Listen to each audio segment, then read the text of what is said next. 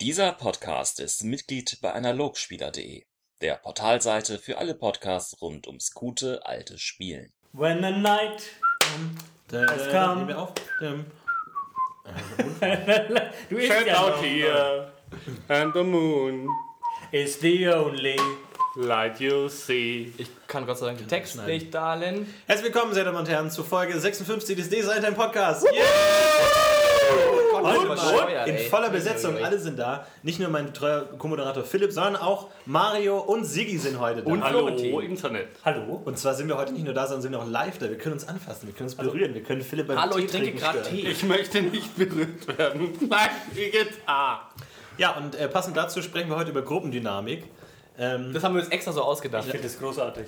Ich mag ja Weihnachten außerdem. ja, ist richtig schön. Ja. Ich hasse Aber das dieses Die Jahr. Folge kommt wahrscheinlich erst wieder im August online. deswegen ist es nicht so sehr- 2016 ist scheiße. Wir müssen an dieser Stelle sagen, jetzt gerade, wir haben jetzt gerade erfahren, dass Carrie Fisher tot ist. Was natürlich nicht ganz, wir kommen nicht ganz umhin, es zumindest in diesem Podcast kurz anzusprechen. Gut, Eine angesprochen. große, eine große verloren.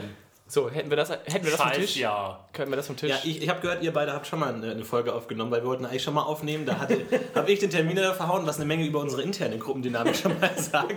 Dass ich einfach Aufnahmetermine vergesse, aber ihr habt schon mal ein bisschen äh, vorgeredet. Du hast vergessen? Ihr seid schon ein bisschen warm. Ich habe es einfach Ich vergessen. hoffe, es ja. kam was dazwischen. es kam mein Vergessen dazwischen. Das war so ein bisschen das Problem. Deswegen äh, nehmen wir jetzt nochmal auf, live. Naja. Haben uns nochmal Tatgerät für Unterstützung auch von Mario geholt.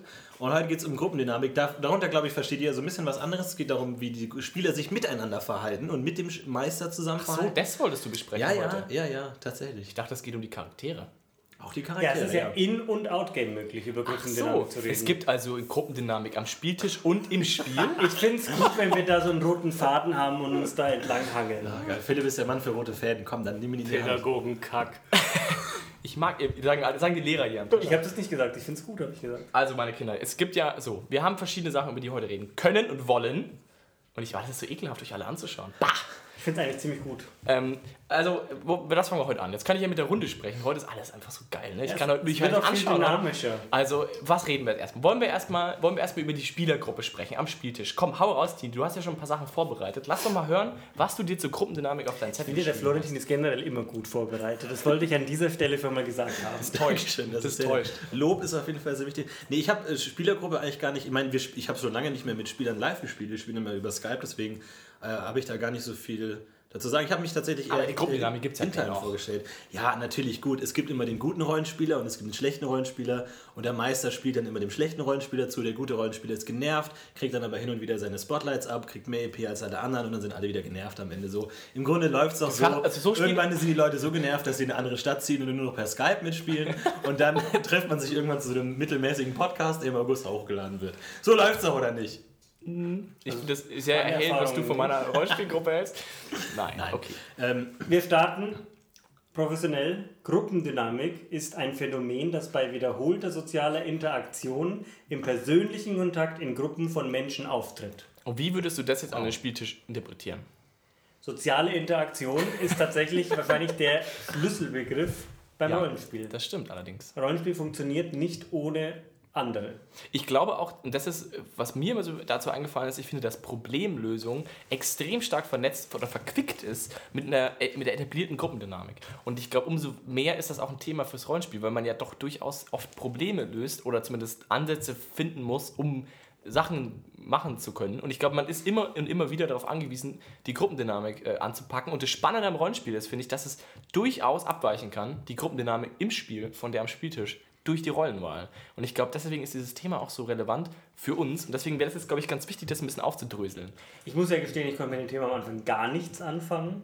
Und je mehr ich darüber nachgedacht habe und mir überlegt habe, was will ich heute überhaupt sagen, habe ich gemerkt, dass es schon vielschichtiger ist, als man meint. Und für die, die jetzt schon ausschalten wollen, es kann besser werden. Du meinst jetzt Gruppendynamik oder der Podcast? Der Podcast Ach so. über dieses Thema. Okay. Ali, du bist doch auch. Mario. Mit, ja, Entschuldigung, Mario, Entschuldigung. Du bist mit großer Gruppendynamik auch jeden Tag mit deinen Belgern am Kämpfen. So, ja. Wie würdest du das an den, an den Spieltisch bringen? Also ich, ich denke, es hängt, wenn man ähm, vom Rollenspielerischen ausgeht, an drei Sachen. Das eine ist Outgame, wie verstehen sich die Spieler, welche Dynamik entsteht da. Ja, wenn die Leute sich schon nicht abkönnen, ist auch alles, was in Time passiert, schwierig. Und manchmal gibt es eben, dass du Leute am, am Spieltisch hast, die aus irgendwelchen Gründen gerade halt nicht besonders gut miteinander können. Dann gibt es einen zweiten Punkt, das ist das In-Time. Wie gut verstehen sich die Charaktere in-Time? Welche Dynamiken entstehen da? Und das da ist wiederum auch vielleicht gar nicht immer schlecht, wenn sie sich nicht gut verstehen. Ja, weil auch Reibereien zwischen den Charakteren können produktiv sein. Und dann gibt es das Dritte, und das finde ich sind die Regeln. Also wie ähm, ist die Gruppendynamik rein regeltechnisch? Sind alle Bereiche abgedeckt? Ergänzen sich die Builds der Charaktere sinnvoll? Aber dann, pass mal auf, bevor wir da jetzt tiefer reingehen, dann sag doch mal, was du denkst, was denn überhaupt so die Basic-Gruppenrollen wären. Vielleicht sollten wir das erstmal kurz ansprechen. Was würdest du denn sagen, sind so die absoluten Must-Haves? ist das nicht in, in unterschiedlichen Systemen Ja. unterschiedlich, Unterschiedlich. relevant? Also in D&D musst du eine bestimmte Klassenrichtung äh, abdecken und in World of Warcraft, also in, in, in äh, Computerrollenspielen, aber ich glaube in DSA zum Beispiel ist es gar nicht so zwingend erforderlich. Aber ich meine, du brauchst ja trotzdem sowas wie den Anführer oder den Denker oder den. Oder, also, was, Braucht man den tatsächlich? ich denke, dass du das schon. Also wenn du brauchst. Kaufabenteuer spielen willst, so wie sie geschrieben sind, ohne sie groß zu ändern, brauchst du gewisse, du brauchst einen, der kämpfen kann, du brauchst ganz oft einen, der zaubern kann. Okay, achso, okay, aber dann sollten wir vielleicht nochmal ganz kurz darüber sprechen. Ich habe, also ihr redet offensichtlich jetzt mit Gruppendynamik vor allem um die Fähigkeiten der Charaktere. Naja, das Nö. war halt nur der dritte Punkt, den ich gemeint Okay, habe. alles klar. Weil, okay, dann, dann, aber dann, okay, was würdest du denn dann sagen, dann was sind denn so die wesentlichen Punkte? DSA gibt es da nicht unbedingt.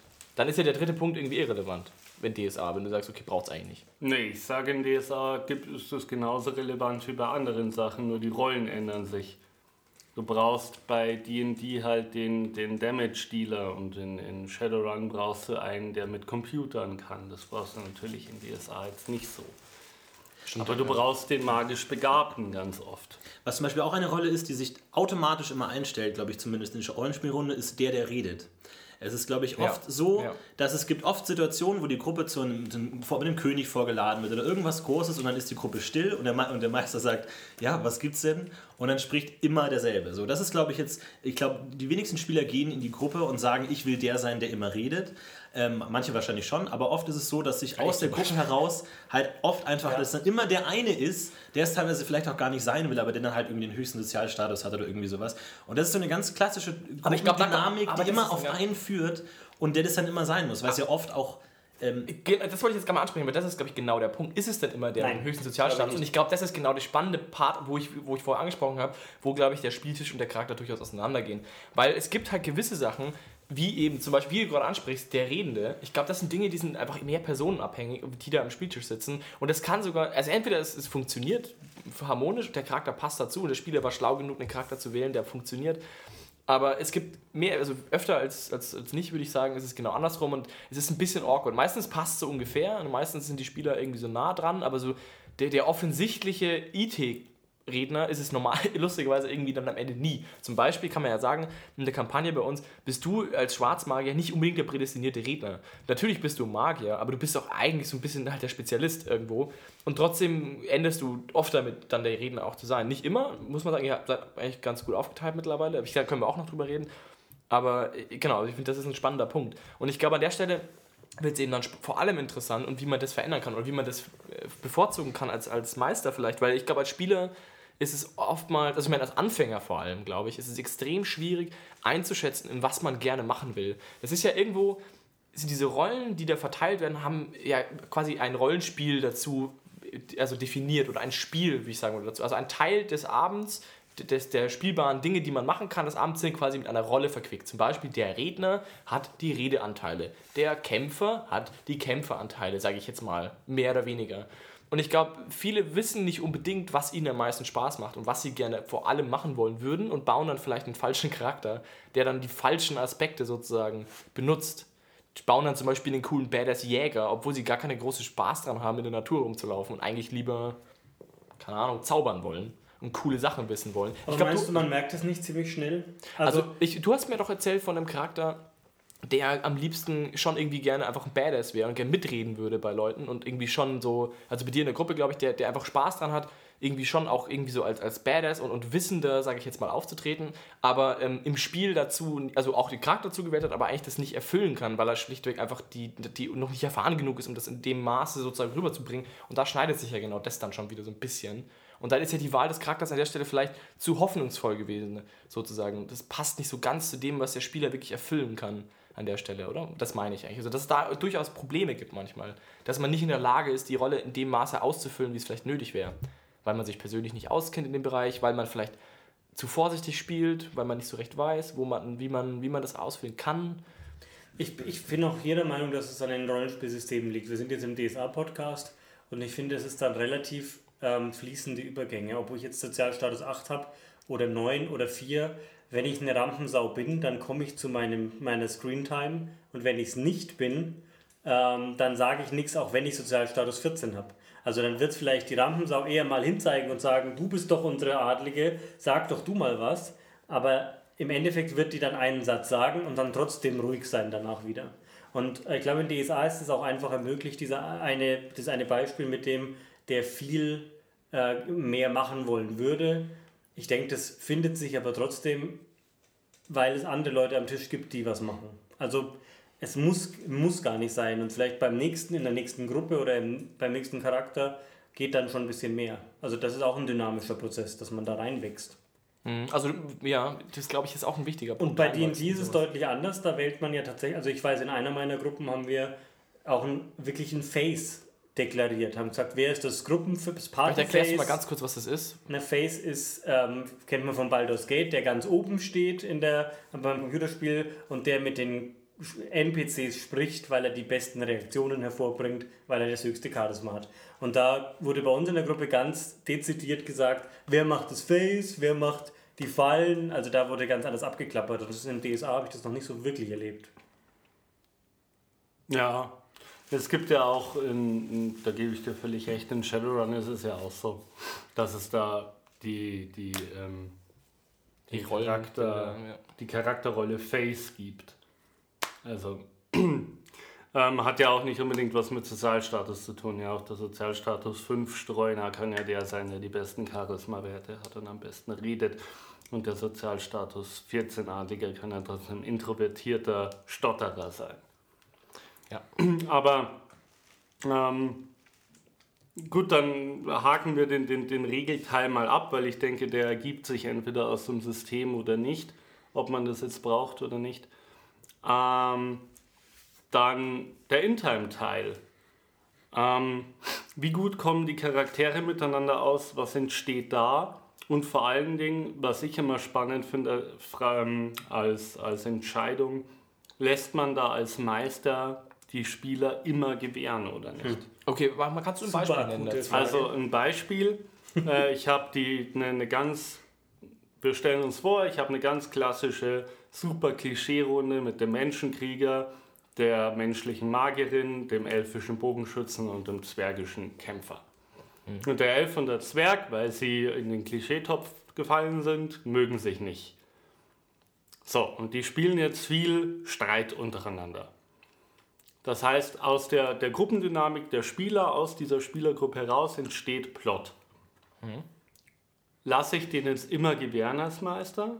sage ich quasi immer, naja, es ist ein Gruppenspiel, ich spiele das mit meinen Freunden. Wenn die jetzt Bock drauf haben, Rübenfelder zu säen, den Elfen und den Zwergen zum hundertsten Mal mit derselben Diskussion zuzuhören oder drei Spielabende lang Klamotten einkaufen zu gehen, was übrigens immer die Männer machen, nicht die Frauen. Ähm, sage ich dann als Meister, sage ich dann als Meister, okay, macht, ist euer Ding, oder probiere ich nicht auch meinen Plot voranzutreiben? Und zwar ähm, mit dem einen Hintergedanken, macht es wirklich immer allen gleich viel Spaß. Also darf ich mal kurz, nur zum Verständnis, wie würdest du das dann aufbrechen? Würdest du dann stattdessen sagen, okay, während das passiert, passiert jetzt ein Plot-Event und dann ja, reißt du sie raus? Ich würde einen NSC kommen lassen, der entsprechend sie anspricht Und sagt, fickt euch doch. Und sagt, Leute, hier, äh, Seid mal ruhig. Bibliothek. Psst. es, ist, es ist immer noch dieser Drache da, der die Nachbarortschaft angreift. Ähm, lass es mal die Rüben das macht Rüben jetzt aber im DSA nicht so viel Sinn. Da sind ja im DSA-Podcast, da gibt es nicht so viele drin. Bleiben wir mal realistisch. Gut, gut, gut. Die, Ja. Ja, Wie handhabst du das denn als Spieler? Oder, oder, oder Pete, wie, wie macht ihr das? Lasst ihr. Also ich Spieler habe gewähren oder brechen ich habe da einen ganz großen Meinung dazu. Da haben wir auch beim letzten Podcast, den wir nicht, aufge nicht aufgezeichnet haben, drüber gesprochen. Aber Deswegen gut, der geheime Podcast. der geheime Podcast. Inoffiziell. Podcast. Deswegen kann, man, wir kann ich das... in zehn Jahren mal rausbringen. Nee, wir haben ihn nicht aufgezeichnet. Er ist König, er ist nur in meinem Kopf. Er ist nur in meinem Kopf. Er wurde aufgezeichnet. Findet ihn im Internet. Geh nicht so nah ans Mikro. Er übersteuert, das ist alles schwach. Äh, nee, also grundsätzlich bin ich, der, bin ich der, der absoluten Überzeugung, dass der Meister das durchaus aufbrechen darf. Und ich glaube, das ist nicht nur gruppendynamisch relevant. Aber ähm, Ich habe mich ja schlecht gefühlt, als ich es aufgebrochen habe. das stimmt. Aber lass mich mal kurz äh, erläutern, was ich mache. Weil ich so wichtig hier bin. Es ist ja auch dein Podcast. Also, also es ist. Also ich bin ein In diesem Spielleiter. Moment halten sie rote Fahnen hoch, wo drauf steht, haltet die Fresse, Gäste. Damit ihr das mal wisst, wie das hier aussieht. Also bei mir ist es so, ich bin ja, ähm, ich bin ja hier Meister auch mitunter und meine, mein Ansatz ist eigentlich der, dass ich an erster Stelle die Dramaturgie setze. Und für mich ist auch Teil der Dramaturgie, dass sich Dru Gruppendynamik oder Charaktere verändern und damit natürlich auch die Gruppendynamik sich verändert. Und das geht natürlich, das ist vor allem für Langzeitkampagnen wie die Borbra-Kampagne, die wir durchaus spielen, relevant. Und umso, bin ich, umso mehr bin ich bereit, da auch einzugreifen. Zum Beispiel haben die das durchaus schon gehabt in unserer Gruppe, Gell Florentin, ich streiche jetzt sein Knie, damit er nicht weint. Nein, also wir hatten, haben Er anfangs... macht es immer noch. Er rutscht immer weiter. Nee, weiter. Also wir hatten durchaus, wir hatten ja verschiedene Anfangscharaktere, die zu dem Zeitpunkt auch noch nicht so natürlich nicht wussten, wo es hingeht und so. Und ich habe dann eben mit denen angefangen zu spielen und dann hat sich eine Gruppendynamik äh, quasi etabliert. Und ich habe dann ähm, eben angefangen zu spielen und habe dann für mich entschieden, manchmal an manchen Stellen, dass ich es wichtig fände, dass gewisse Charaktere auf gewisse Events reagieren und ihre Charakterkonzept anpassen. Zum Beispiel nach, dem, nach der ersten Zeichnung war es mir wichtig, dass, der, dass du, Tini, mit deinem Charakter gebührend auf diese, dieses Event reagierst. Und ich bin dann, ich, absolut äh, selbstverständlich ist es für mich dann auch, sollte ich das Gefühl haben, das passiert nicht zu, genug, dass ich das anspreche. Und das hat natürlich auch was mit Gruppendynamik zu tun. Wenn ich das Gefühl habe, dass zum Beispiel ein Spieler ähm, den Schuss nicht gehört hat und vielleicht äh, immer sich in den Vordergrund drängt und, und denkt, er müsste jetzt die Gruppe überzeugen oder was auch immer und, die, und, und, und nicht merkt, dass, dass, einfach, dass es die anderen Spieler vielleicht auch am Spieltisch dann unter Druck setzt oder so. Oder dass halt gruppendynamisch die Charaktere eigentlich schon mittlerweile weiter sind oder sowas. Oder sich sowas anderes etabliert hat. Zum Beispiel diese eine Charakterrolle, die da jetzt immer so invis, äh, inseriert, vielleicht nicht mehr glaubwürdig ist, wegen, wegen was auch immer. Und das schon irgendwie am Spieltisch ankommt, aber die Spieler vielleicht Schwierigkeiten haben, das dann so zu greifen und damit umzugehen, weil das ja schon durchaus passiert, wenn du einen starken Spieler hast, eben eine Rampensau, die kann sowas einfach überspielen. Also selbst wenn du dann ein Charakter bist, der vielleicht einfach nicht glaubwürdig ist oder keine guten Argumente hat, kannst du manchmal einfach mit deinem Auftreten als Rampensau die anderen Spieler vielleicht mitziehen.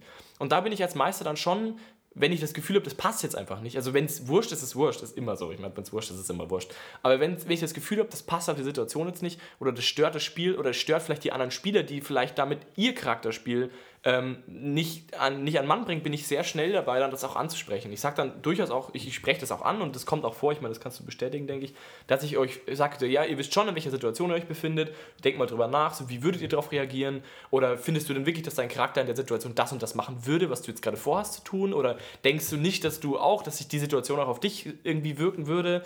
Also ich, ich versuche es dann schon direkt anzusprechen und ich habe auch kein mal Problem damit. Würde mich den Florentin interessieren, wie das auf ihn wirkt, weil auf mich sage ich dann gleich, wie das, warum ich das nicht mag. Ähm, ach so, ja gut, ich glaube, das ist bei, bei Pete und mir eine spezielle Situation, weil wir jetzt, glaube ich, jetzt irgendwie seit, seit fünf Jahren diese Kampagne spielen und da wirklich schon viele eheliche Streits gehabt haben, so, so, so wie, wie wir uns das langfristig vorstellen und so und auch zu vielen guten Ergebnissen gekommen sind. Außerhalb der Gruppe dann. Au- Außerhalb der Gruppe, ja. ja. Ähm, ja, aber stimmt schon, aber tatsächlich ist ja auch das, ähm, also ne, der, der, der, der primäre Motor einer jeden Geschichte ist ja Konflikt.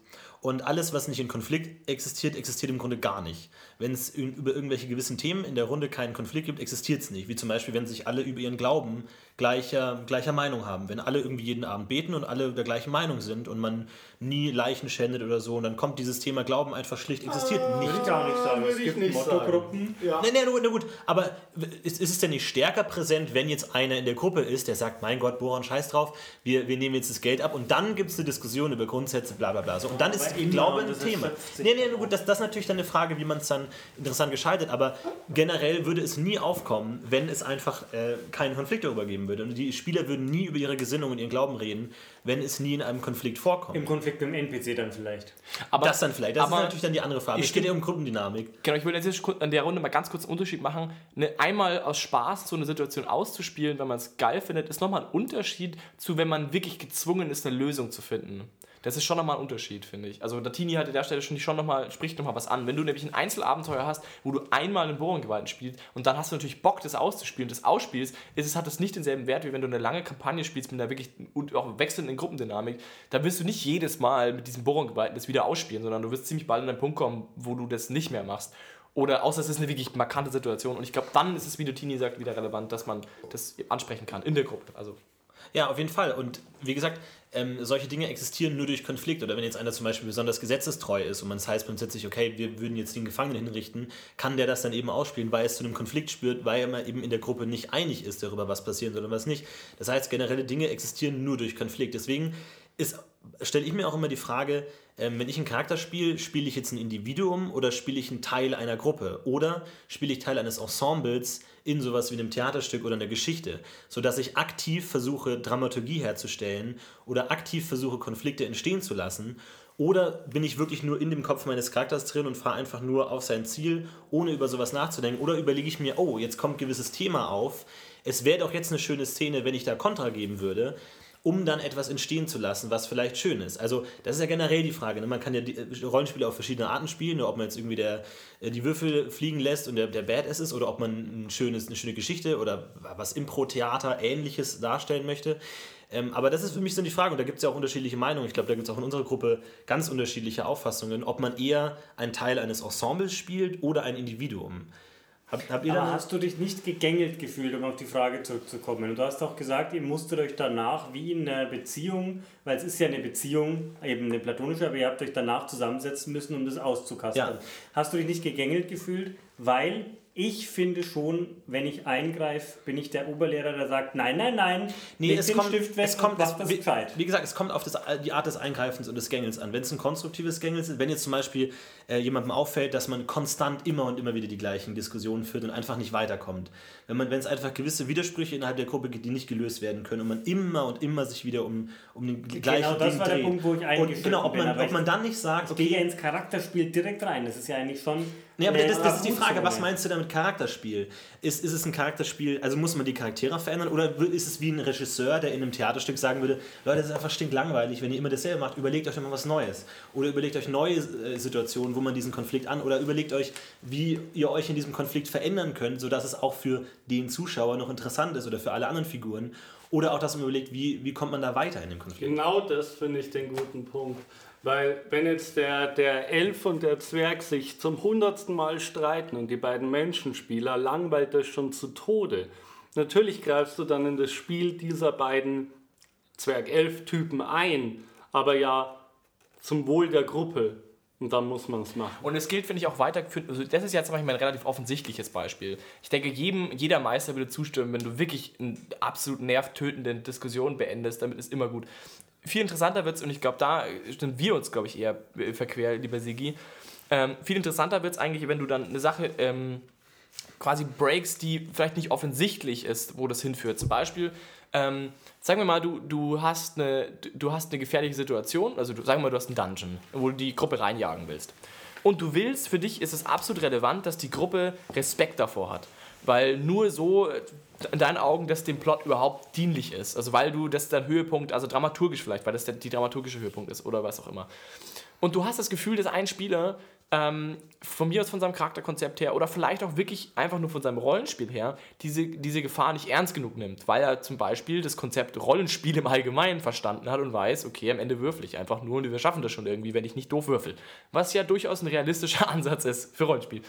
Ähm, und sowas passiert gerade, wenn man länger spielt, sowieso immer wieder mal oder dass man zu viel starke Gegner schon erlebt hat und keinen Respekt mehr vor neuen starken Gegnern hat oder überhaupt keinen Respekt mehr vor anderen Gegnern hat. So diese Problematik ist ja durchaus auch vorhanden. Ähm, und wenn ich da reingrätsche und schon im Vorfeld, wenn ein Spieler, wenn ich nur das Gefühl habe, ein Spieler geht zu lapidar an eine Situation ran und ich ihn darauf anspreche und sage, ähm, hier Alfred, äh, ich finde, äh, denkst du nicht, dass dein Charakter, dass das durchaus bewegen würde? Das ist jetzt schon eine gefährliche Situation und du, du hast ja schon das und das und das erlebt und das war ziemlich gefährlich und ich weiß, du im Spieltisch hast es nicht miterlebt, aber dein Charakter hatte ja schon Schmerzen und das war nicht cool, der will es nicht nochmal erleben. Spreche ich das durchaus an und das hat, ich habe gute Erfahrungen damit gemacht. Ich finde, dass die Reaktion in den seltensten Fällen genervt ist. In den meisten Fällen ist es eher konstruktiv. Man hat natürlich schon erstmal einen negativen Impuls, wie du sagst, weil man als Spieler natürlich erstmal sich denkt, hey, lass mich doch.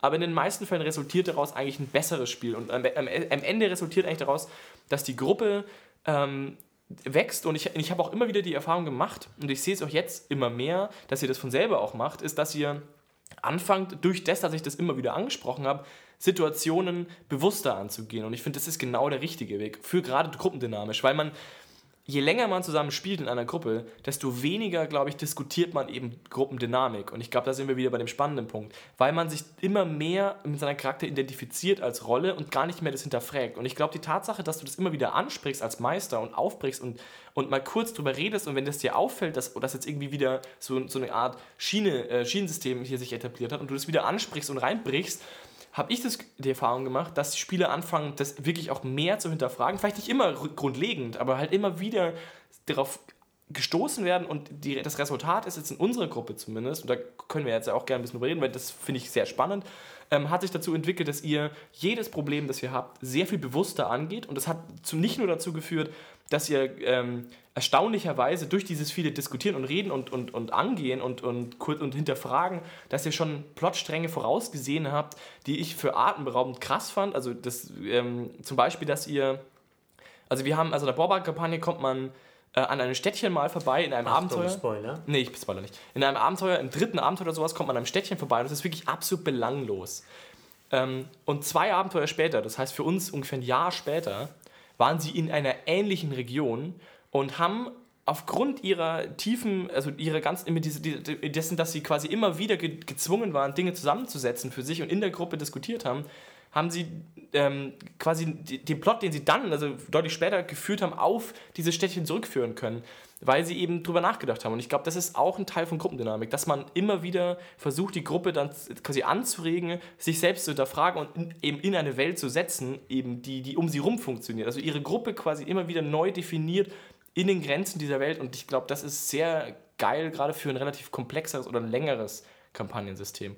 Und das war meine Erfahrung. Also, dass Gruppendynamik durchaus funktioniert und dass sie vor allem immer wieder angestoßen werden muss, weil ich glaube, dass Spieler, gerade wenn man sich nur wöchentlich sieht oder noch größere Zeiträume hat, eher Schwierigkeiten haben, das äh, langfristig mitzuziehen. Glaube ich. Was, was mir da immer sehr schwer fällt bei diesem, also wie du zum Beispiel sagst, wenn angenommen ein Spieler hat keine Angst vor dem Dungeon, dann weiß ich immer nicht genau, auf welcher Ebene, ob auf der OT- oder IT-Ebene, ähm, ja. da der Fehler liegt. Also angenommen, hat der Spieler OT nicht verstanden, wie, wie schwer die, dieser Dungeon ist oder wie groß die Gefahr ist, oder spielt er sogar IT ganz bewusst, dass seine Charakter keine Angst vor, dieser, vor diesem Dungeon hat, um bewusst zu zeigen, ich bin hier der Krasse, ich bin der Badass-Krieger, der im Gegensatz zu euch, die irgendwie in der Ecke kauen und Angst haben und ich spiele genau das Gegenteil, um eben eine Dramaturgie zu erstellen. So ein Conan-Charakter, der dann genau, genau, so tut, als hätte er Genau, der sich dadurch auszeichnet, dass er eben nie Angst hat und so. Und das fällt mir immer so schwer ja. zu sehen, ob ich dann immer so, also, oder irgendwie, keine Ahnung, Haus fängt an zu brennen und der eine bleibt ganz ruhig, weil ich denke, also spielt er gerade, also in meinen Augen falsch, macht er gerade einen Fehler oder, oder ist es gerade sein Charakterspiel, dass er genau so spielt? Und dann weiß ich oft nicht, wie man darauf reagieren soll. Ob man dann OT kurz sagen soll, oder weiß ich nicht, das ist dann mal so schwer, schwer das trifft genau auf den Punkt. Also ich habe damit deswegen auch ein richtiges Problem. Ich finde, es sind einfach verschiedene Spielleiter, äh, Selbstbilder oder die, die Rolle des Spielleiters in, dem, in der Gruppe. Und ich, wenn ich den wenn ich da was, was aufzeige mit dem, mit dem Zeigefinger oder hindeuten muss, äh, dann komme ich mir eher vor als Spieler, als hätte ich es nicht gut genug beschrieben. Und dann ist so der einfache Weg zu sagen, aber das ist jetzt gefährlich. Wenn ich es aber nicht gefährlich beschrieben habe, das ist so dieses ähm, Show, don't tell. Du, wenn, du, wenn du sagen musst, dann ist es eigentlich schon gescheitert. Mhm. Ist, für, ist für mich so, deswegen hinterfrage ich mich da eher, wenn es nicht, wenn, wenn, also für meine Rolle als Spielleiter, ich versuche mich, äh, korrigiere mich, wenn es anders ist, ich versuche mich so weit wie möglich zurückzunehmen, was Interaktionen betrifft und mische mich ein, wenn ich gerufen werde, wenn ich angesprochen werde. Ne, da gebe ich dir schon recht. Wenn die Spieler nachfragen müssen, wie viele Lebenspunkte der Kaiserdrache hat, habe ich ihn falsch beschrieben. Ja, also weil da musst du einfach entsprechend für Angst davor haben.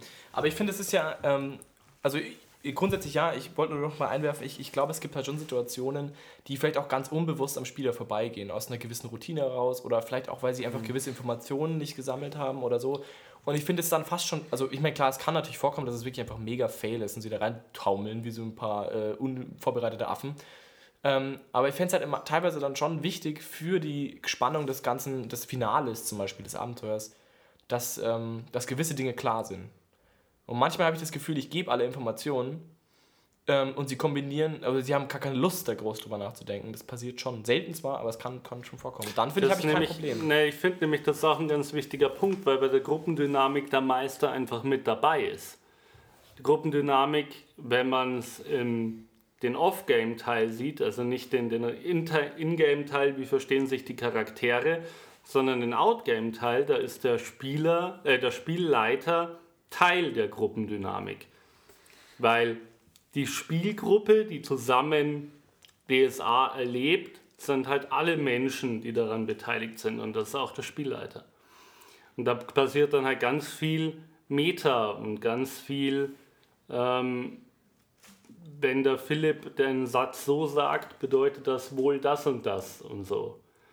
Und da passiert auch dann das, was der Florentin vorhin gesagt hat, dass man halt dann vielleicht versucht, die Dramaturgie zu spielen. Und das ist allgemein immer, immer ein Problem, wenn das, ähm, der Mensch da zu sehr mit in den Charakter reinfließt. Zum Beispiel auch, wenn ähm, die, das Verhältnis der Spieler zueinander auf das Verhältnis der Charaktere zueinander zu sehr abfärbt. Ähm, ich weiß nicht, ob ihr das schon hattet, aber wenn man halt mit Leuten spielt, die sich vielleicht gerade nicht besonders gut verstehen, aus welchen Gründen auch immer, ähm, verstehen sich natürlich auch die Charaktere nicht mehr. Und das kann durchaus ein Problem sein, weil es ähm, vielleicht vorher anders war und viel von der Gruppendynamik, wie die Gruppe funktioniert, darauf aufgebaut hat, dass die beiden halt ein Strike-Team sind. Wie ist da eure Erfahrung? Hattet ihr schon mal irgendwie Tatsächlich nicht. Ich glaube, ich habe mit so wenigen Spielern haben. insgesamt schon gespielt, dass es eigentlich selten, ich bin eher, selten große Ich bin eher Teil des Problems, weil meine Freunde und ich zusammen spielen. Ich glaube, das ist, wir sind eher, eher Problemfall als mhm. Problemkenner. Hm. Ja.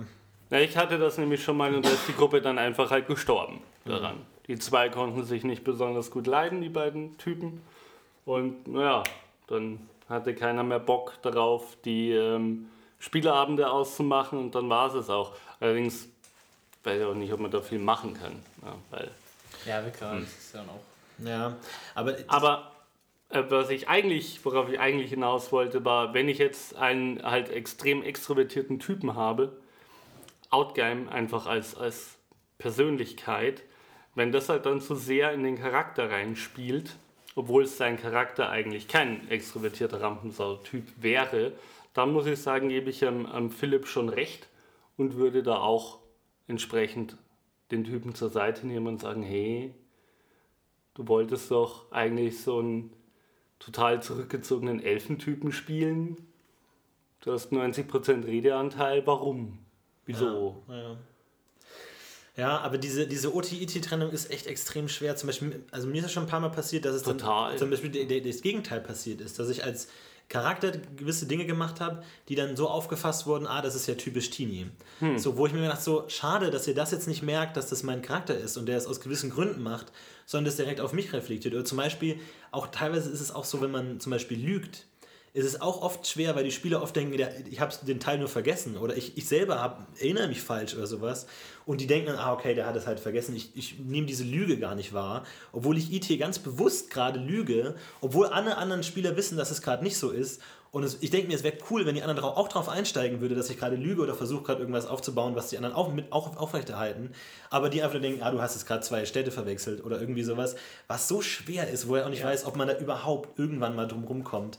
Weil natürlich glaub, macht man immer Fehler wenn man als Spieler. das thematisiert, so. dann glaube ich schon. Ich glaube, wenn du da mal sagst, Leute, das war jetzt für bewusst. Ich habe ein ganz ähnliches äh, Erlebnis mit äh, meinem Vierungeweihten, den ich sehr grummelig und fies und Menschen und, und menschenfeindlich fast schon spiele. Also zumindest ist er ein Arsch. Und ich spiele den aber mit Leuten. Ganz kurz, aber Ich spiele den ja. aber mit Leuten, die ich kaum kenne. Oder halt nur flüchtig kenne. Als Spieler kennst. Genau. Also auch Outtime. Ich ja, kenne die auch Outtime kaum. Also ich kenne, ich mag sie gern, aber ich kenne sie kaum. Danke. Und außer den Alien. Das ist. Ah, gut. Punkt. Ähm, und mein Problem ist wirklich, dass die, also ich habe immer so ein bisschen Zurückhaltung und denke mir, oh Mann, vielleicht denken die, ich bin jetzt ein Arsch. Ja. Und ich bin ja eigentlich nur der Charakter und ich habe auch ganz nette Charaktere, wirklich. Aber ich habe das jetzt schon ein paar Mal immer dazu gesagt, danach nach dem Abend. So Leute, übrigens, ich bin kein Arsch, sondern das ist mein Carrier. Das ist was, was im LARP ja super, der eigentlich ständig ist, ja. dass du die Trennung da nicht hast. Wenn du im LARP einen, einen krummeligen Typen spielst, der vielleicht auch mal Leute anplärrt, dann denkst du dir immer, oh mein Gott, diese völlig fremden anderen Lapis denken jetzt, ich bin wirklich so ein Wichser. Weil, ja, ich wollte gerade sagen, so starke Wörter wie Kind. Nein. Also, Entschuldigung. nein, nein, nein. Wirklich so ein, so ein unfreundlicher Mensch, der sie aus diesem Trinklokal hinaus äh, komplimentiert hat. Ich darf das. Das ist dein Podcast. nee, ich verstehe, ja. Allgemein aber ganz schwierig. Äh, Gruppendynamik mit Leuten, die man nicht kennt, ja nochmal völlig anders. Ich weiß nicht, wie die Dinge meinen. Mhm. Ja, das ist auch was, was auf dem Rollenspielwochenende. Okay, das sollte man vielleicht auch nochmal ganz kurz erwähnen, was es immer ist. Ne? Wir reden hier so frei von der Leber weg über Dinge, die wir ja, uns alle vier ja, wissen, was es ist. Aber du solltest vielleicht kurz dann immer dazu sagen, was du meinst. Product Placement now. Einmal im Jahr findet in der Nähe von München ein ganz, ganz herrliches Event statt. Ich hörte, nächstes Jahr ist es in Freising. Oh, das der liebe Philipp organisiert. Jetzt, oh Gott, oh Gott, oh Gott. Okay, ein Rollenspielwochenende. Wirklich? Was wird denn da gespielt? Oh, ein Ticket kostet 250 Euro. Aber genau genommen 400. fast alle Systeme. Und, und, da ist doch auch Essen und Trinken inklusive. Oh ja, oh ja. Und äh, Leute wie ich meistern da. Tatsächlich, das, man äh, kann dich in wirklich Ja, ja, ja, man kann da hinfahren und mit mir spielen. Ich schneide es nachher raus, ey. ich bin immer so gut drum rumgekommen, da Werbung zu machen. Werbung Ende. Werbung Ende. Ähm, nee, aber wenn man. Ich finde, das ist tatsächlich etwas, wo dann ich wieder vermisse, dass dieses Outgame ins Ingame reingeht. Wenn ich mit fremden Leuten Rollen spiele, und Rollenspielen ist an und für sich was relativ Intimes, zumindest an, an, an, Kontakt mit fremden Menschen, ähm, dass wenn die was machen, ich nicht weiß, wie sie das meinen. Mhm. Ja, wenn ich jemanden gut kenne, dann kann ich dem seine Heldenaktionen auch viel besser Da kann ich was dazu sagen. Und zwar, wir haben letztes Mal Rollenspiele gespielt, und zwar Shadowrun, wir drei, Ali, Sigi und ich. Und es Mario. war. Ja, genau. Und es war genau. war auch dabei. Und es war, waren wir vier. War, war genau das dieses zwei Leute. Da, hab haben wir es doch sogar angesprochen. Da habe ich sogar am Tisch angesprochen, ihr erinnert euch, dass ich echt überrascht war. Da habe ich, ich meine, ich ja, mit ja. euch, ich spiele ja jetzt durchaus schon oft, also mit Ali, also Mario ist ja eigentlich. Du, wir sind ja schon, wir sind schon Meister. Du bist schon öfter mal Meister gewesen für mich. Ja. Aber ich bin jetzt momentan das erste Mal Meister für die Gruppe. Und es war genau das angesprochene Problem, oder Problem, also überraschend war für mich, ich habe eine Situation gespielt und ihr habt sehr anders reagiert auf die Sachen, die ich euch gegeben habe, als meine Gruppe, als ich glauben würde, wie meine Gruppe reagiert. Und das war sehr überraschend. Das war jetzt in dem Fall nicht schlimm, aber es kann durchaus auch schlimm sein. Und ich glaube, ähm, es ist vor allem für den Meister teilweise durchaus überraschend und, und ein bisschen auf Balance werfend, wenn man, wenn Dinge anders passieren und man sich denkt, oh, wie, äh, hä? Und dann irgendwie schnell äh, darauf reagieren muss. Was muss ich denn dann machen? Wenn sie das jetzt nicht sehen, was reagieren sie denn dann? Und dann drauf, also es kann bestimmt totales Problem werden. Und ich kann mich auch erinnern, am Rollenspielwochenende, eben wie du sagst, da habe ich ein Abenteuer gemeistert über Münster. Nächstes äh, Jahr in Freising. Also das war so ein selbst gebasteltes System und alles irgendwie ganz selbst und bla und bla und bla. Und es hat auch, habe ich auch genau dasselbe Problem gehabt. Gut, da waren auch viele Spieler und es war später am Abend und fragt mich nicht alles, aber auch ähnliches Problem. Ich war Spiele, betrunken. Du warst betrunken. Die Bin gestorben. Die Spielergruppe hat einfach nicht so gearbeitet, wie ich es mir selber gedacht hatte. Und das hat überhaupt nicht funktioniert. Also in dem Fall war es wirklich sogar dann katastrophal, wobei man sagen muss, da war es mehr schief gelaufen. Aber ja, das Problem kenne ich und ist durchaus da und ich glaube, das ist, äh, das ist, ja, das kann man de definitiv auf die Gruppendynamik zurückführen, Ja. Die dann da an der Stelle dann schief läuft, weil der Meister sozusagen seine Spieler einfach nicht, nicht gut Ja, angreifen Ich kann. werfe noch einen anderen Satz zur Gruppendynamik einfach mal in den Raum. Das ist der Grund, warum ich Spiel leite. Gruppendynamik. Weil ich gespannt bin, wie reagiert die Gruppe. Weil mich die Reaktion, das gegenseitige Spiel, weil mich das fasziniert zu sehen, ich werfe ihnen den Ball hin und was machen sie mit dem Ball? Und manchmal bleibt er liegen und manchmal spielen sie drei Stunden damit und manchmal heben sie ihn hoch und beten ihn an. Ich finde das großartig. Also das ist für mich der Grund, einfach zu sehen, Aktion, Reaktion. Und das funktioniert bei manchen Gruppen, wie du sagst, gut. Und du wirfst den roten Ball und die reagieren beim roten Ball immer so. Äh, Und eine andere Gruppe lässt den halt liegen, das stimmt. Aber für mich ist das das Nonplusultra einfach Aber zu würdest du, erleben. würdest du dann sagen, du spielst lieber mit einer bekannten Gruppe Ja. oder mit einer unbekannten Gruppe? Absolut, 100% mit einer Bekannten. Absolut. Und warum? Weil du das dann besser weil ich Reaktionen einschätzen kann, aber auch weil ich selber ähm, extrovertierter sein kann. Also ich kann andere Rollen machen. Ich weiß, ich habe einmal einen Goblin gemacht. Ähm, in einer unbekannten, für mich unbekannten Gruppe habe ich eine Goblin-Stimme moduliert und verstellt, ähm, wie ich mir vorstelle, dass ein Goblin reden könnte. Ähm, Lass uns doch mal hören. muss Oh ja, jetzt nicht sein. das Komm wäre doch schon, jetzt ein schöner Moment und das ist ja Unabhängig Weltöffentlichkeit. davon. Er wird ein Unabhängig bisschen davon- rot. Ja, unabhängig davon habe ich das gemacht und ich kannte die Leute, also einen von denen kannte ich nicht im Rollenspiel und der hat mich danach noch wochenlang damit aufgezogen, weil er es halt super peinlich fand. Die anderen aber, die erfahrenen Rollenspieler, die mich kannten, eben nicht. Und dann machst du bei fremden Leuten, finde ich, gehst du weniger Du willst damit sagen, Leute, die dich ja kennen, wissen, wie du reagierst, dass du sie auspeitscht, wenn es sein muss. Nee, ich glaube, das war es nicht, aber danke, dass du das jetzt mir unterstellst. Nee, mein Punkt bleibt ja der, dass ich sage, äh, man öffnet sich ja, indem man immer mehr Sachen macht. Also wenn der Ali mir seine Miniaturen zeigt, die er anmalt in feinster dann ist das ja auch eine Öffnung, weil das ist für ihn wichtig, dass der steckt da Zeit rein, dann zeigt er das und wenn ich sage, das ist ja ein Crap, dann ist das, Dann bin ich beleidigt. ja. Dann kommt die Und wenn ich, wenn ich den Goblin mache, dann mache ich ja das eigentlich zur Bereicherung des, des, der Atmosphäre, dass sie merken, da ist jetzt was anderes. Wenn dann aber jemand lacht, weil die sagen immer nur, ich sag zum Goblin, ähm, gib mir dein Gold. Was sagt der Goblin? Also, weißt du, so in der dritten Person reden. Ähm, Ich frage ihn mal, was er eigentlich Genau. macht. Genau. Und die, der kennt es nur so, das System, der spielt so und ich mache dann hier so direkt, ja, was wollt ihr eigentlich? Oder so ähnlich. Hat's doch gemacht. Oh, Entschuldigung. Ja, dann ist es anders. War ja eher koboldesk, finde ich. Na, ich finde, Goblin und Kobold gibt sich in der Sprache fast wenig. Ich weiß nicht, Ja, Goblin, kommt auf den Wie ist Kobold denn euer. Goblin? ich habe noch nie einen Goblin Oh ja, jetzt machen wir alle Ich ein, schon. ein, ein Goblin. Florentin, wie ist denn äh, dein Satz. Goblin? Ich habe noch nie einen Goblin wie stellst du ihn dir vor? Ja, schwer zu sagen. Äh, lass uns zurück. Florentin, da Thema kommst du jetzt Goblin. nicht raus. Ja, heute ist ja Du Goblin-Podcast. sitzt direkt neben mir, also los. Das ist, das ist auch Gruppendynamik. Hier wieder Sigi versucht psychologischen Druck Ja, auf den genau. Gruppen Ja, ich habe mich jetzt bloßgestellt. Ich hätte gern, dass die anderen auch etwas von- aber das ist eine, eine wunderbare Überleitung Nein. zu einem. Nichts überleiten. Doch, ich Nein, habe nochmal, nein, ja, überleiten. siehst du, komm, Überleitung.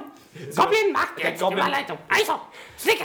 Jetzt Goblin macht Überleitung zum Gruppenzwang. Ich weil das es rote Schild ein- haltet die Fresse, wir reden Das hier. ist unser Podcast, okay? Wir können jederzeit rausgeschmissen werden. Wir sind raus. Film schneidet alles raus. Und tschüss. Nein, aber ich finde, äh, es ist eine wunderbare Überleitung zu einem Teil von Gruppendynamik, den ich noch ansprechen wollte, und zwar Gruppenzwang. Alle gehen jetzt in diese blöde Ruine, also gehe ich mit. Obwohl mein Charakter überhaupt keinen Bock hat, in diese blöde Ruine zu gehen.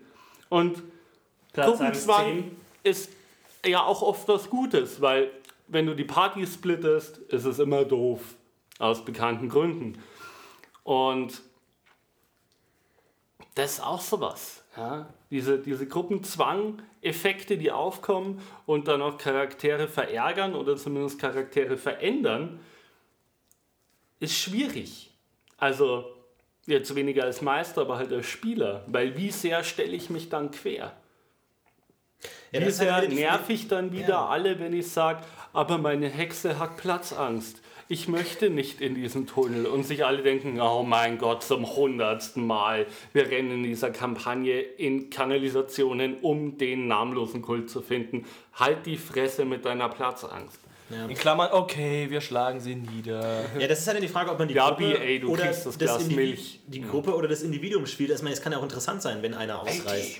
Und es kann auch interessant sein, wenn einer ausreißt. Es ist halt nur die Frage, ob das dann sinnvoll ist. Also bei mir ist dann auch so oft so mit Einzelgängen. Inwiefern man, kann man Einzelgänge dann vertreten und sagt, ich ziehe das jetzt durch, egal was passiert, wenn man natürlich nicht die ganze Gruppe zurücklassen will. Weil das ja auch wieder jeden nervt. Ah, auf, auf, klar, absolut. Ich meine, in Romanen sind mehrere Plotstränge total genial, wenn das sich dann am Schluss zusammenfügt. Ja, ja. Also es macht dann total Sinn, dass der Elf nicht mit in die Stadt geht oftmals und dann was anderes erlebt hat und mit der Info treffen sie sich dann später. Aber am Tisch, die Realität sieht doch so aus, dass der dann einfach drei Stunden raus ist. Ja, und vor allem ist es ja auch eine Art von Erpressung. Du kannst ja damit auch die Gruppe erpressen, weil die ja weiß, dass sie da mitziehen muss, weil ja nie, die meisten Spieler die höchste Priorität haben, auf gar keinen Fall die Gruppe brechen und man alles ver- vermeiden will. Das heißt, man kann relativ mit diesem System auch Leute dazu erpressen, Dinge zu machen, die sie eigentlich gar nicht machen wollen, ähm, weil man weiß, die müssen mitziehen oder, oder in gewisser Weise.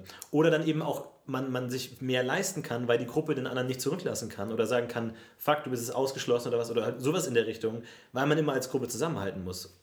Ist es gut oder ist es schlecht oder kann es Ist manchmal auf jeden Fall gut. interessant Ist sein? auf jeden Fall gut. Immer noch, ich bin immer noch absolut Meinung, ist auf jeden Fall gut. Und, aber, aber natürlich muss man, muss man mit, den, mit den Konsequenzen durchaus leben. Also ich, ich glaube aber, dass man nicht drum rumkommt. Und ich glaube, wenn man das in irgendeiner Weise aufweicht und sagt, okay, also wenn es doof ist, mach ruhig, dann finde ich, machst du Tür und Tor auf für ganz andere logistische Probleme, die da eben sind, dass man dann Leute vom Tisch verbannt und so. Und ich glaube, wenn, im, wenn die Spieler, zum Beispiel in unserem Fall, habe ich schon das Gefühl, dass ihr durchaus ein Gefühl dafür habt, wie viel ihr euch erlauben dürft alleine. Und das funktioniert eigentlich ganz gut. Also es ist hier schon so, dass wir gelegentlich mal Zeit haben und jeder für sich irgendwie Recherchen nachgeht oder sowas. Und das funktioniert ganz gut, weil ich habe das Gefühl, dass jeder von euch versteht, wie viel er ungefähr machen darf, ohne dass die anderen ihn hassen. Und das ist, glaube ich, so okay. Ich glaube, das ist eine ganz Das ist gute sehr Lösung. wichtig. Weil es, es gibt, es ist ja okay, dann kann haben. genau, wenn, wenn die Spieler dann sagen, okay, ich gehe halt jetzt nicht noch zu dem oder ich erwarte jetzt nicht vom Meister, dass er den Besuch beim Praios-Tempel wirklich ausspielt, weil ich mir ist schon klar, dass die anderen das nerven wird. Also sage ich halt im Vorhinein zum Meister, okay, ich will jetzt zu den Tempeln gehen, äh, Praios, Zar und Ding und dann möchte ich noch das und das und das machen. Dann überlegt sich der Meister, okay, wie viel Zeit kann ich da jetzt opfern? Dann, okay, ich beschreibe beschreib kurz im Groben und dann ist alles gut und alle sind glücklich. Ich glaube, das ist so der richtige Weg. Ich finde es aber deswegen auch so wichtig, wenn man eine neue Gruppe macht, davor über die Charaktere zu sprechen. Damit man sowas ein bisschen minimiert, solche Alleingangsaktionen. Ich weiß gar nicht, ob die Charakterrollen da wirklich so viel Einfluss haben. Ich glaube, aber das, was der Philipp gesagt hat, ist sehr richtig, dass die einfach, und das ist ein Prozess, den man, weil sonst wird es ein Wettbewerb, wird es ein Wettstreit um Screentime und jetzt hast du doch dem gerade das beschrieben, warum beschreibst du mir jetzt nicht auch meinen Händler? Und dann wird werden so Nichtigkeiten, Banalitäten, also gerade jetzt in der Filiasum-Saga muss ich sagen, da hat man so wenig Zeit. Und eine Gruppe, die jeden Tag ausgespielt haben will, wird einfach das Abenteuer 1 nie verlassen. Das geht nicht. Aber in dem Moment, wo du dem einen was beschreibst, kann es sein, dass der andere sagt, ich möchte das auch haben. Also das ist so, eine, so ein Schneeball. Und da ist das Gespür sehr wichtig, dass man sagt, alles klar, ich mache es jetzt so und so. Das muss man aber, glaube ich, muss sich entwickeln. Weil Ja. wenn sich das, wenn das nicht das Gespür kommt, dann muss man es ansprechen. Da muss man wirklich sagen, das geht jetzt gerade nicht. Da stimme ich schon zu. Wie sähe bei dir ein solches über die Charaktere reden aus? Also, Mario? ja, Mario, wie. Also, ähm, na, einfach, dass man grundsätzlich mal darüber spricht, welche Charaktere sich die einzelnen Spieler vorstellen, um zu eruieren, ob die als Gruppe zusammen funktionieren. Weil ich finde es immer sehr wichtig, dass es sinnvoll ist, dass diese Leute miteinander rumrennen. Es gibt so Ko- Charakterkonzepte, die würde niemals einer in-time technisch mitnehmen. Zum Beispiel eine Zageweite. Oder ein Zageweiter. Sehr schwierig, kann sehr schwierig Kann sehr sein. schwierig sein. Oder ein Schelm kann auch sehr schwierig sein, Ist wenn immer der, beschissen. wenn der den, Also den eine Rondra-Geweihte sprengt ja auch durchaus viele Gruppen, wenn sie, wenn sie mit einem Schwarzmagier unterwegs ist. Zum Richtig, Beispiel. es, es geht um Paarungen. Ich Aber würde dann ist das es der jetzt Schwarzmagier, der Gruppe spielt. nee, tatsächlich. ich, ich würde das, ich würd das nicht auf, auf einen. Es ist nicht der Ja, ja. Zageweite, das ist der Zageweite mit der Paarung mit den anderen. Also bist der so ein Zage- Pädagoge, du bist der so ein Pädagoge, nee, ey, das ist auch Scheiß. so. Der Zageweiter mit einem Elfen aus Gerasim wird Ist sich kein super Problem. verstehen. Kein Die Problem. werden da lustige Blumenabenteuer Am Ende sind erleben. alle ein bisschen schuld. Ja, eben. Und darum muss man davor drüber reden. Man muss sagen, okay, wie soll die Gruppe aussehen, die wir spielen? Sind das überhaupt Abenteurer? Machen wir vielleicht ein Thema draus? Ist ja auch ganz spannend. Ich spiele aktuell ähm, einen, einen, ähm, einen Gänseritter in einer Gruppe und eine. Gänseritter, ich höre den Der kommt immer. immer wieder, ne? Ali, die magst du jedem gern. Podcast kommt dieser Gänseritter. Ist gar nicht wahr. Jetzt kommt gleich der Kutscher, passt auf. Ich hasse diesen Kerl so sehr. ähm, auf jeden Fall spielt da eine Spielerin meine Knappin. Und das ist natürlich dann automatisch eine ganz andere Dynamik, gruppentechnisch. Das ist ich außerdem- finde es einfach wichtig, dass keine Charaktere zusammen in eine Gruppe geschmissen werden, die niemals miteinander rumlaufen würden, weil sie sich automatisch hassen. Das ist ein ganz spannender Punkt, dass du das jetzt sagst, weil das waren die hauptsächlichen Kommentare, die bei uns auf der Facebook-Seite ankamen. Ja, guck mal die haben schau. alle hoffentlich angeschaut. Haben. Natürlich. Also, die, also die wesentliche Resonanz auf dieses Gruppenthema war eigentlich immer, wie schaffen wir es, weniger Exoten in der Gruppe zu haben. Ich glaube, das ist, Davor drüber reden, Leute. ich glaube, das ist genau der Punkt. Themengruppen. Ich glaube auch, man sollte dann nicht, nicht davor zurückschrecken als Meister, wenn man wirklich äh, quasi ein, das Gefühl oder schlechte Erfahrungen gemacht hat, vor allem, oder das Gefühl hat, die Gruppe ist alleine nicht in der Lage, das zusammenzuführen, dann darf man da ruhig, das darf man ruhig verbieten dann auch. Man darf auch sagen, nein, du darfst nicht den dunkelelfischen Zauberelfen Ich spielen. finde, es, es gibt da im, im Internet einen Ausdruck, das heißt Spielabend Null. Und das ist, man trifft sich einfach und redet mal über die Gruppe und die Charaktere. Weil im Idealfall, wie wir gerade schon gesagt haben, sind die Leute, die da zusammenkommen und spielen, Freunde, die sich kennen.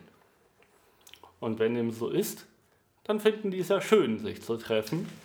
Und dann Gibt es nicht auch so einen Spielabend null auf dem Rollenspielwochenende in Freising nächstes Jahr? quasi, das ist der Freitag. Aber jetzt hört damit auf, das ist gerade wirklich wichtig. Aber wie, wie, wie spricht man da über seine Karriere, äh, Charaktere? Also sagt man da wirklich so, hey, ich will der krasseste von euch sein, ich will der sein, die, der immer die, die coolsten Sprüche hat und ich will immer der sein, der am härtesten gegen das Gesetz verstoßt, kommt mir da nicht in die Quere oder, oder erzählt man seine Vorgeschichte oder erklärt würd man, wo gar man hin nicht- möchte oder wie? Einfach ähm, eher, eher Ersteres. Nicht so sehr die Vorgeschichte, die kann, kann man ja durchaus auch erleben, aber ich stelle mir, zum Beispiel, wenn ich jetzt deins aufgreifen äh, darf, ich stelle mir halt einen Streuner vor, der immer einen lockeren Spruch hat und der gegen Gesetze verstößt, weil Adlige ziemlich scheiße finden. Oh, jetzt wollte ich schon einen Streuner machen. Na gut, dann mache ich halt vielleicht eher was Geweih. Weiter zum Oder wir spielen Leute, die aus derselben Diebesgilde kommen. Ja, oder so. Dann, Bam! dann ist das am Abend null. Also das, das funktioniert ganz Ja, gut. Das machen weil wir auch. wenn es dann am Spielabend 1 rauskommt, dass Er hat ja die gleiche Rolle wie ich und wir sind parallel und voll blöd.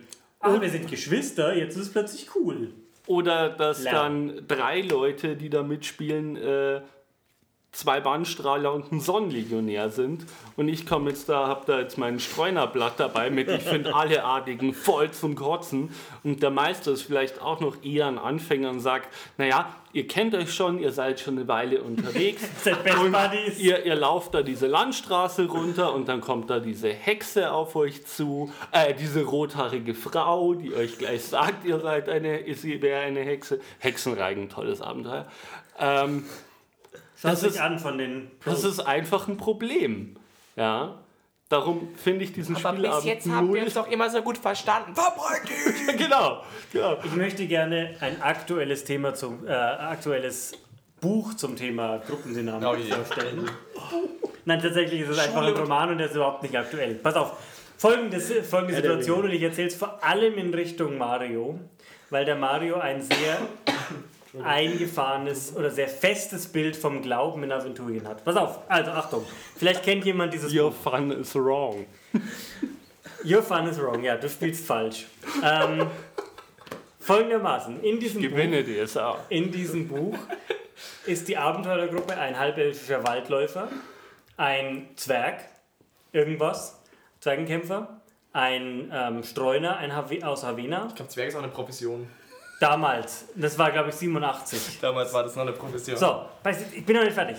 Dann ähm, ein Krieger aus Bethana und eine Rondra-Geweihte. Als ich das gelesen habe in diesem Roman, diese Gruppenzusammenstellung, habe ich gedacht, das ist ja voll blöd. Der Krieger und die Rondra-Geweihte belegen einen Slot und die Rondra-Geweihte ist immer eins mehr, immer eins besser und er hat immer das letzte Wort, weil die ist die, und das wäre so nach, nach Marios Verständnis auch genau richtig. Der Krieger ist quasi nur der Depp ohne Karma-Energie für Rondra und sie ist die drüber, ne? Das kommt darauf an, aus welchem Na, Adelshaus der Krieger ist. Nein, das und- ist kein besonderen Adelshaus. Niederadel. Er unterstellt mir hier Dinge. So. Und ich finde, das fand das super spannend in dem Buch. Deswegen Gruppendynamik hat voll was damit zu tun. Fand das super spannend, weil die haben eine äh, Diebin gefunden auf dem Weg und die Rondra-Geweihte hat gesagt, wir können sie nicht mitschleppen. Die hält uns nur auf, wir haben einen wichtigen Auftrag, wir bringen sie hier um. Weil das war eine Diebin und sie, sie können sie nicht zurücklassen und verhungern. Das ist wurscht. Der Krieger hat gesagt, auf keinen Fall bringen wir diese hilflose Frau um. Dann hat die Rondra-Geweihte gemeint, doch, das ist besser, als sie hier verrecken zu lassen. Und wir können ja auch einen ehrhaften Zweikampf machen. Ich kann ihr ein Schwert geben und dann kämpfe ich gegen sie. Hat der Krieger gesagt, auf keinen Fall, eher bringst du mich um. Ich stelle mich schützend davor. Und die hatten dann einen richtigen Ingame-Streit. Also es war ein Roman, wie gesagt. Ich, grad, ich bin auch gar nicht so ganz sicher, ob das immer noch ein Buch ist. oder Es ist ein Buch, die Gabe der Amazonen. Ähm, und die hatten dann einen Streit und ob das Buch gut ist oder nicht, möchte ich jetzt gar nicht in den Kommentaren hören, sondern was ich äh, richtig toll fand, war, dass diese zwei Charaktere ähm, miteinander in Diskussionen kamen und interagiert haben, ohne dass jetzt ein, so eine deutliche Hierarchie das unterbunden hat. Also die Rondra-Geweihte hat nicht diese, aber ich bin Geweihte der Rondra und du hast nichts zu sagen, sondern sie hat gemeint, ähm, dies ist eine schleichende Frau und Schleichen duldet Rondra nicht. Und dann hat er gesagt, aber auch die Löwin schleicht manchmal und pirscht sich an die Beute ran. Also er hat das von einem Oh anderen Gott. Aspekt. Aber immer diese verkackten Tiervergleiche. Können wir das mal ansprechen, auch mal in dem Im Podcast? nächsten. Ich hasse Ja, das. Nur weil ein fucking Löwe pirschen kann, der hat es nichts mit Gottheit zu tun. Hör jetzt auf! Was ich sagen will. Es ist ja auch nicht so, als würde eine Orchidee eine Gottheit widerspiegeln. Die wächst über Jahre aber darum geht es doch mir gar nicht. Am Anfang geht ist es nur eine darum, Zwiebel. Es geht mir darum, dass dieser Ritter einfach eine andere Herangehensweise an die, an die Gottheit hat und dass diese, diese Rondra-Geweihte nicht die des Absolut darstellt. Die stellt nicht, sogar innerhalb der Rondra-Gläubigen kann man diskutieren, auch mit einem Rondra-Geweihten. Und das ist nicht einfach, ich habe das jetzt so gesagt, beschlossen und damit ist es so. Das ist das, worauf ich hinaus will. Gruppendynamik, nicht weil jetzt einer so einen Rang hat, gibt es keine Diskussion mehr. Und ich weiß, dass der Ali da eine sehr ähm, stärkere Auslegung hat, wer, wenn jemand einen geweihten Rang hat, dann ist er die Instanz, die entscheidet. Geht mir aber auch so. Ich würde auch eher auf dem Ali zustimmen. Wobei ich natürlich ich- verstehe, Es wobei es natürlich immer Situationen geben sollte und also ich finde die Situation mag passen, aber ich finde trotz allem so eine, so eine bisschen Instanz darf schon, darf schon Also, ähm, um, um mich da verteidigen zu dürfen. Darfst du. Ähm, Und das ist das Ende des Podcasts. Auf Wiederhören. Bis zum nächsten Mal. Oh, die Stunde ist vorbei. Ähm, ich finde nicht, dass Geweihte immer grundsätzlich entscheiden, aber ich finde, dass die Stellung eines Charakters in der Welt auch ähm, zumindest in-game die Kraft seiner Worte widerspiegelt, auch gegenüber der anderen Helden. Ein Adliger, wenn etwas sagt, oder ein Geweihter, wenn etwas sagt, hat mehr Gewicht in der Welt, als wenn das der Bauer Aber tut. die waren gerade im Wald in der Höhle und die hat jetzt Es nicht ist gesagt, egal. du widersprichst Genau. mir, du kommst jetzt ins vors äh, Rondra-Tribunal. Das hat sie nicht gesagt und das fand ich das Gute. Das Ich denke, das kann auch- innerhalb der Gruppe beschlossen. Um, ich, ich versuche hier reinzugrätschen, das nicht aus, weil es hat eine Gruppendynamik nur bedingt was Das tun. Ich stimmt. denke, jeder, jeder Zuhörer weiß jetzt die beiden Seiten und ich denke, jeder kann sich da seine eigene Meinung Ich schließe noch ab mit, auch im Wald ist man adlig. Also ich denke, da kann sich jeder sein eigenes Bild auch machen. Was ich noch machen wollte, um jetzt hier noch dropping the mic. Ja, aber wenn du umgeben wirst von fünf Waldmenschen, dann ist dein Adelstitel auch wurscht. Und trotzdem bist du es. Ja, ich habe das schwere Gefühl, wir brauchen hier zwei Rauten, äh, Rauten sag ich schon, ne? Zwei Routen, da können sie kämpfen. interessiert halt nur dann keinen. die Waldmenschen nicht. Und in der Gruppe, Okay, ist jetzt gut! egal.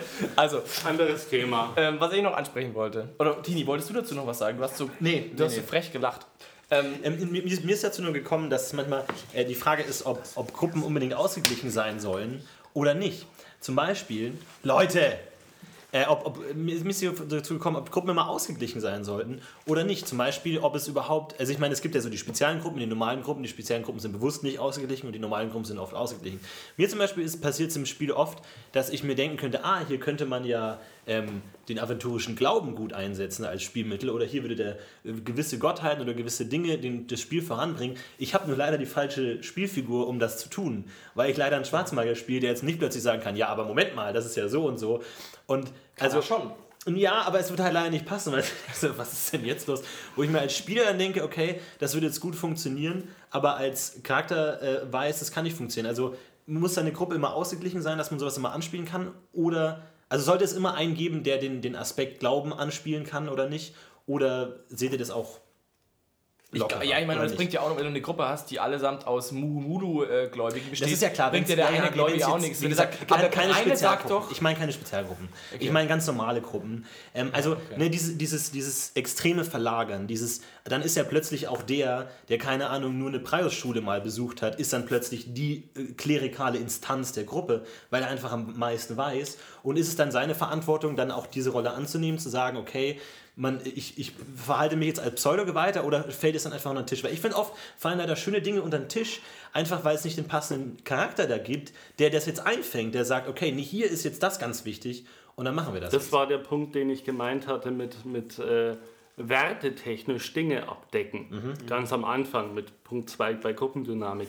Ähm, Warte, ich gehe mal kurz in die Gliederung.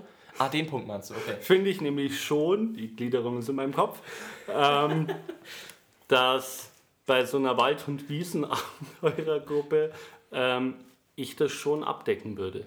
Weil einfach Glauben in der Welt so wichtig ist. Und ich glaube, Überleitung, ich glaube, dass es je unwichtiger wird, desto erfahrener die, Gru- die, die Spieler sind. Das heißt, bei einer Anfängergruppe Oh, hätte ich das gerne alles abgedeckt, dass die das alle, alle Aspekte erfahren.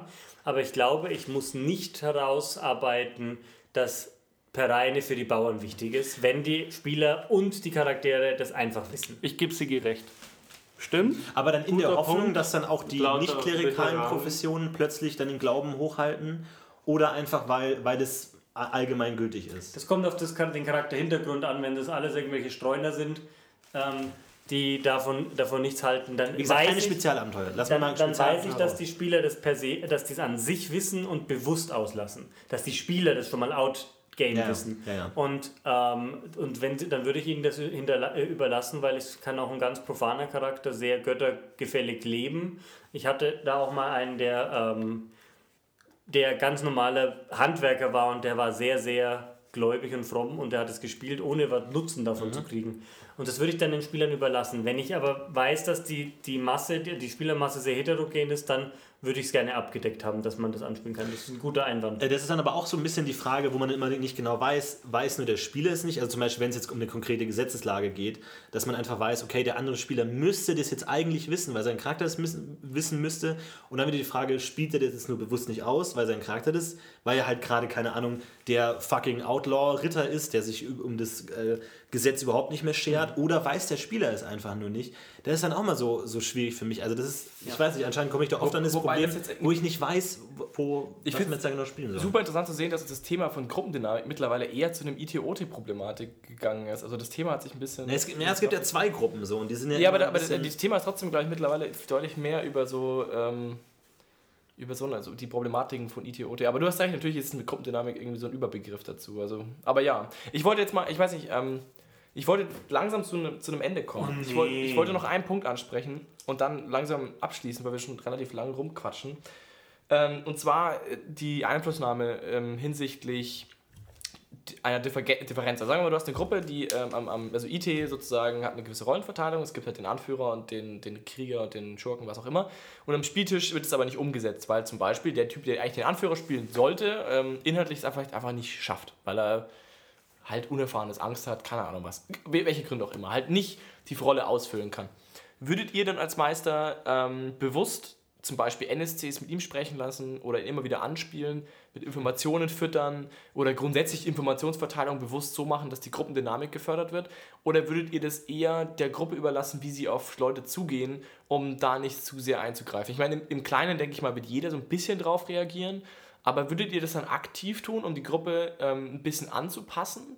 an das, was ihr glaubt, was die Gruppendynamik im Spiel sein sollte? Oder haltet ihr euch da eher zurück?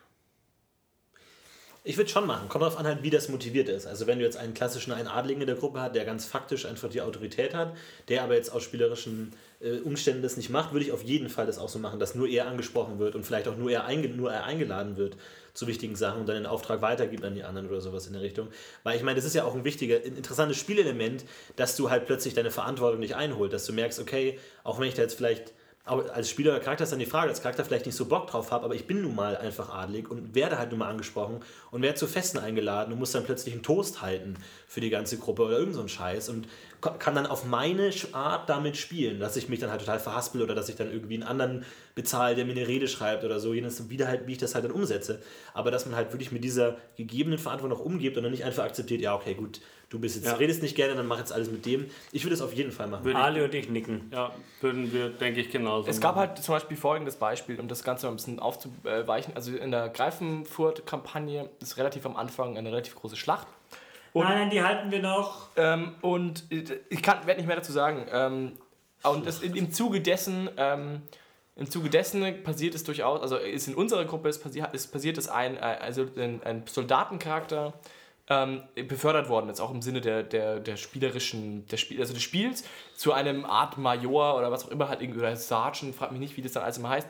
Und ähm, die Grundidee war, dass er dann so, also diese, diese Rolle sozusagen uns als Gruppe führt und zusammenhält und eben diese, diese, den Rahmen gibt, dam- damit diese Gruppe sozusagen das alles zusammen erlebt. Also wir sind dann quasi ein, eine Hand und sie ist, oder diese Rolle ist eben äh, unser, unser Sergeant.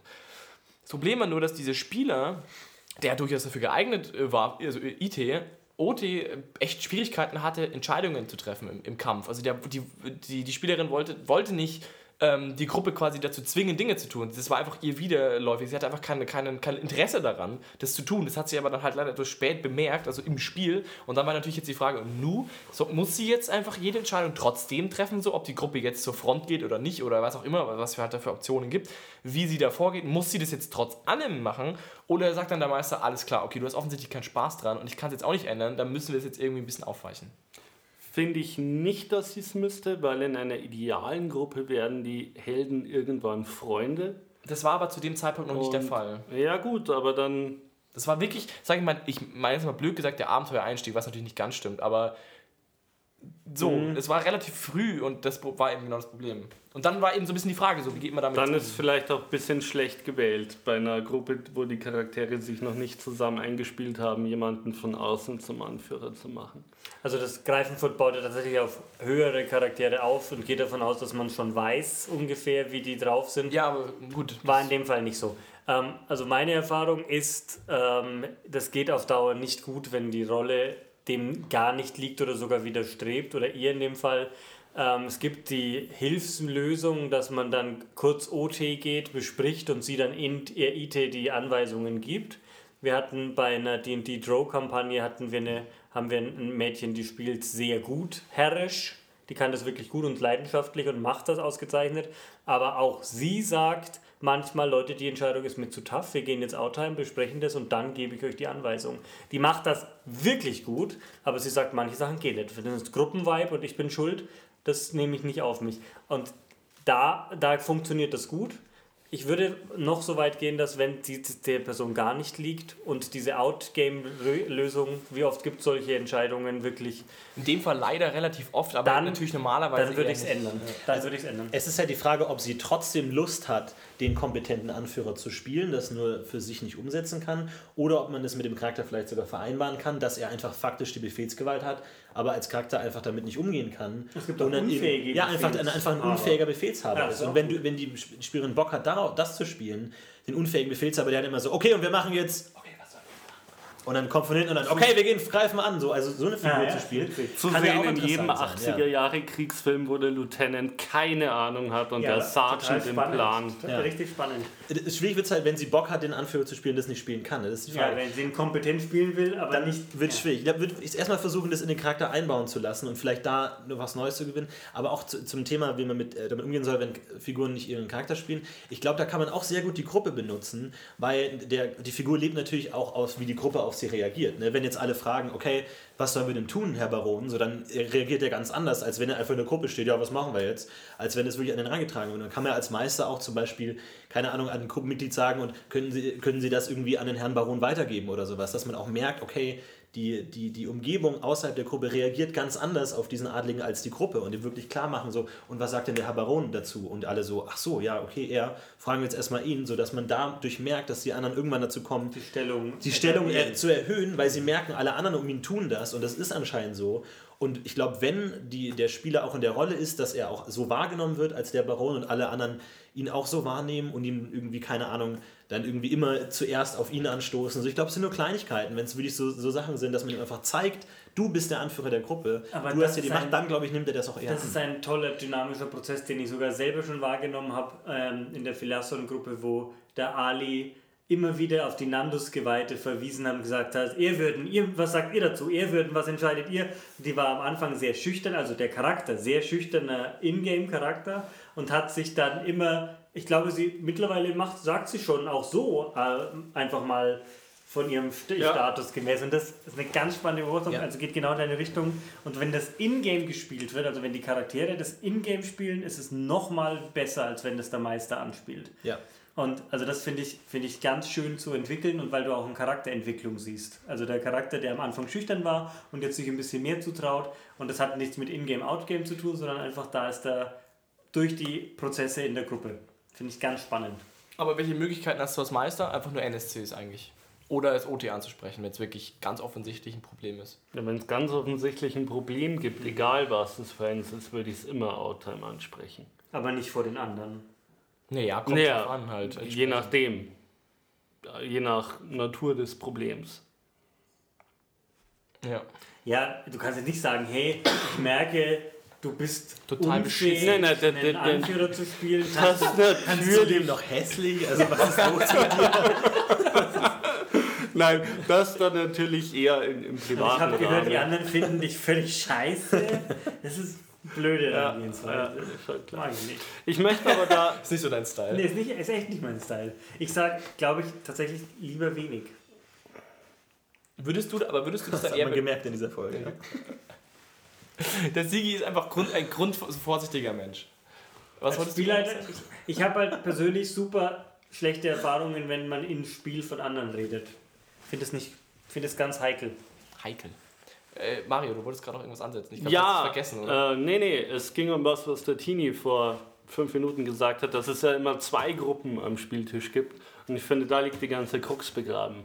Wenn diese, dieser Transfer von der einen Gruppe Menschen, die zusammenhockt und einen schönen Abend erleben will, funktioniert auf die Charakterebene runter, dann ist immer gut und dann funktionieren auch beide Gruppendynamiken. Nochmal, du, also du meinst, wenn die eine Gruppendynamik funktioniert, Wenn die andere Gruppendynamik Menschen untereinander funktioniert, funktioniert auch Safety der Charaktere. Aber das, das glaube ich Weil zum Beispiel nicht. Ich habe durchaus schon, zum Beispiel schon erlebt, dass wenn du am Tisch jemanden sitzen hast, der sich persönlich als, ich sage jetzt mal, das klingt jetzt blöd, ein bisschen grob, aber als Gruppenanführer sieht oder als, irgendwie so als Alpha-Tierchen, dass der vielleicht das dann nicht so gerne sieht, wenn du im Spiel anpisst. Das habe ich schon erlebt. Ja, aber dann funktioniert ja die, die Outgame-Gruppendynamik So nicht, weil er sich als Alpha-Tier sieht, er aber der nicht. auch. Ja, aber deswegen kann die Gruppendynamik ja funktionieren. Was ich jetzt meinte ist, wenn ich verstehe, dass der Philipp einen Adligen spielen will, dann wird ihn, werde ich einen Charakter spielen, der das auch so anerkennt, außer es ist wirklich ein signifikanter Eckpunkt meines Charakters, keine Adligen anzuerkennen. Aber ansonsten wird mein normaler Wald- und Wiesencharakter den Baron, den der Philipp spielen will, entsprechend handhaben und dir nicht Steine in dein Spiel im Weg legen. Und dann funktioniert die Gruppendynamik der Also Charaktere Respekt. untereinander, in dem Fall Respekt. Und Also du meinst grundsätzlich Respekt am Spieltisch der Spieler untereinander ist eigentlich der Ja. wesentliche, die wesentliche Genau. treibende Kraft. genau. Das ist, auch ein Word. schönes, das ist doch ein schönes Endwort. Dropping the, dropping the mic würde ich sagen. Können wir das hier belassen oder möchte jemand noch was ganz Wichtiges hinzufügen?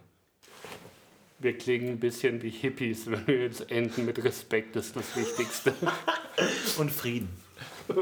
Sowas von Frieden, Alter. Sigi überlegt jetzt noch ein bisschen, er geht in sich. Was, Sigi ist jetzt tief in seinem Mind Palace versunken. Ich, ich habe ja eh schon zu viel Redeanteil laut Florentin, deswegen. halte ich mich jetzt dezent zurück. Ich habe ja noch viel zu sagen, aber ich sage Ich denk's mir, ich denk's mir. Gut, ich würde sagen, das war's für heute. Schön, dass wir uns heute alle vier äh, begegnen dürfen. Ich fasse euch nochmal an. Ja. Und falls ihr uns noch nicht auf Facebook Piep, äh, piep, folgt, piep. Wir haben uns alle lieb. Alle. Jeder seine kenn's Falls ihr uns auf Facebook nicht freut, habt ihr dieses Mal einen noch größeren Grund, dies zu tun, denn wir werden ein Foto, Foto online stellen Gegen von uns vier. Ja, toll. Und jetzt müssen wir es machen. Natürlich, falls ihr ihn eben wissen wollt, wie Ja, Mario wir können sie auch Sigi gezeichnet haben von deiner Freundin. Oh, Ich habe extra ein Nerd-T-Shirt angezogen. no, ich nicht. Toll. Das schaut schick aus. Ich bin so ein du hast ja nie ein ich bin im Nerd-T-Shirt an, muss man ja Weihnachts... sagen. Das sagst du in deinem jugendlichen Leichtsinn. Du hast immer ein weißes T-Shirt und dann einen ordentlichen Pulli. Ich glaube, er sieht mich zu selten. Also kommt auf Facebook, äh, schaut euch das Bild an und kommentiert und sagt uns, was wir falsch gemacht haben und das nächste Mal richtig machen können.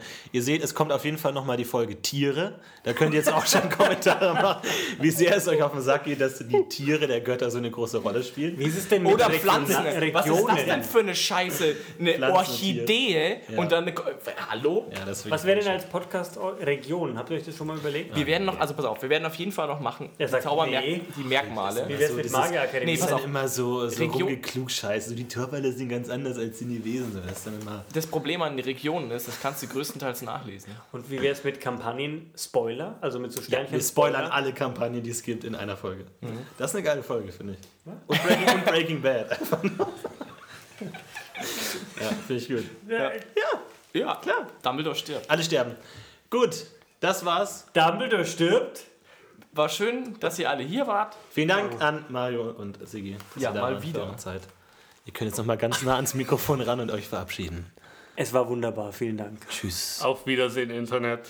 Der Ali, äh, der Mario ist wieder ganz herb, weißt du, der macht das ganz klassisch. Tschüss. Ciao. Macht's gut, ihr Süßen. Bye, bye.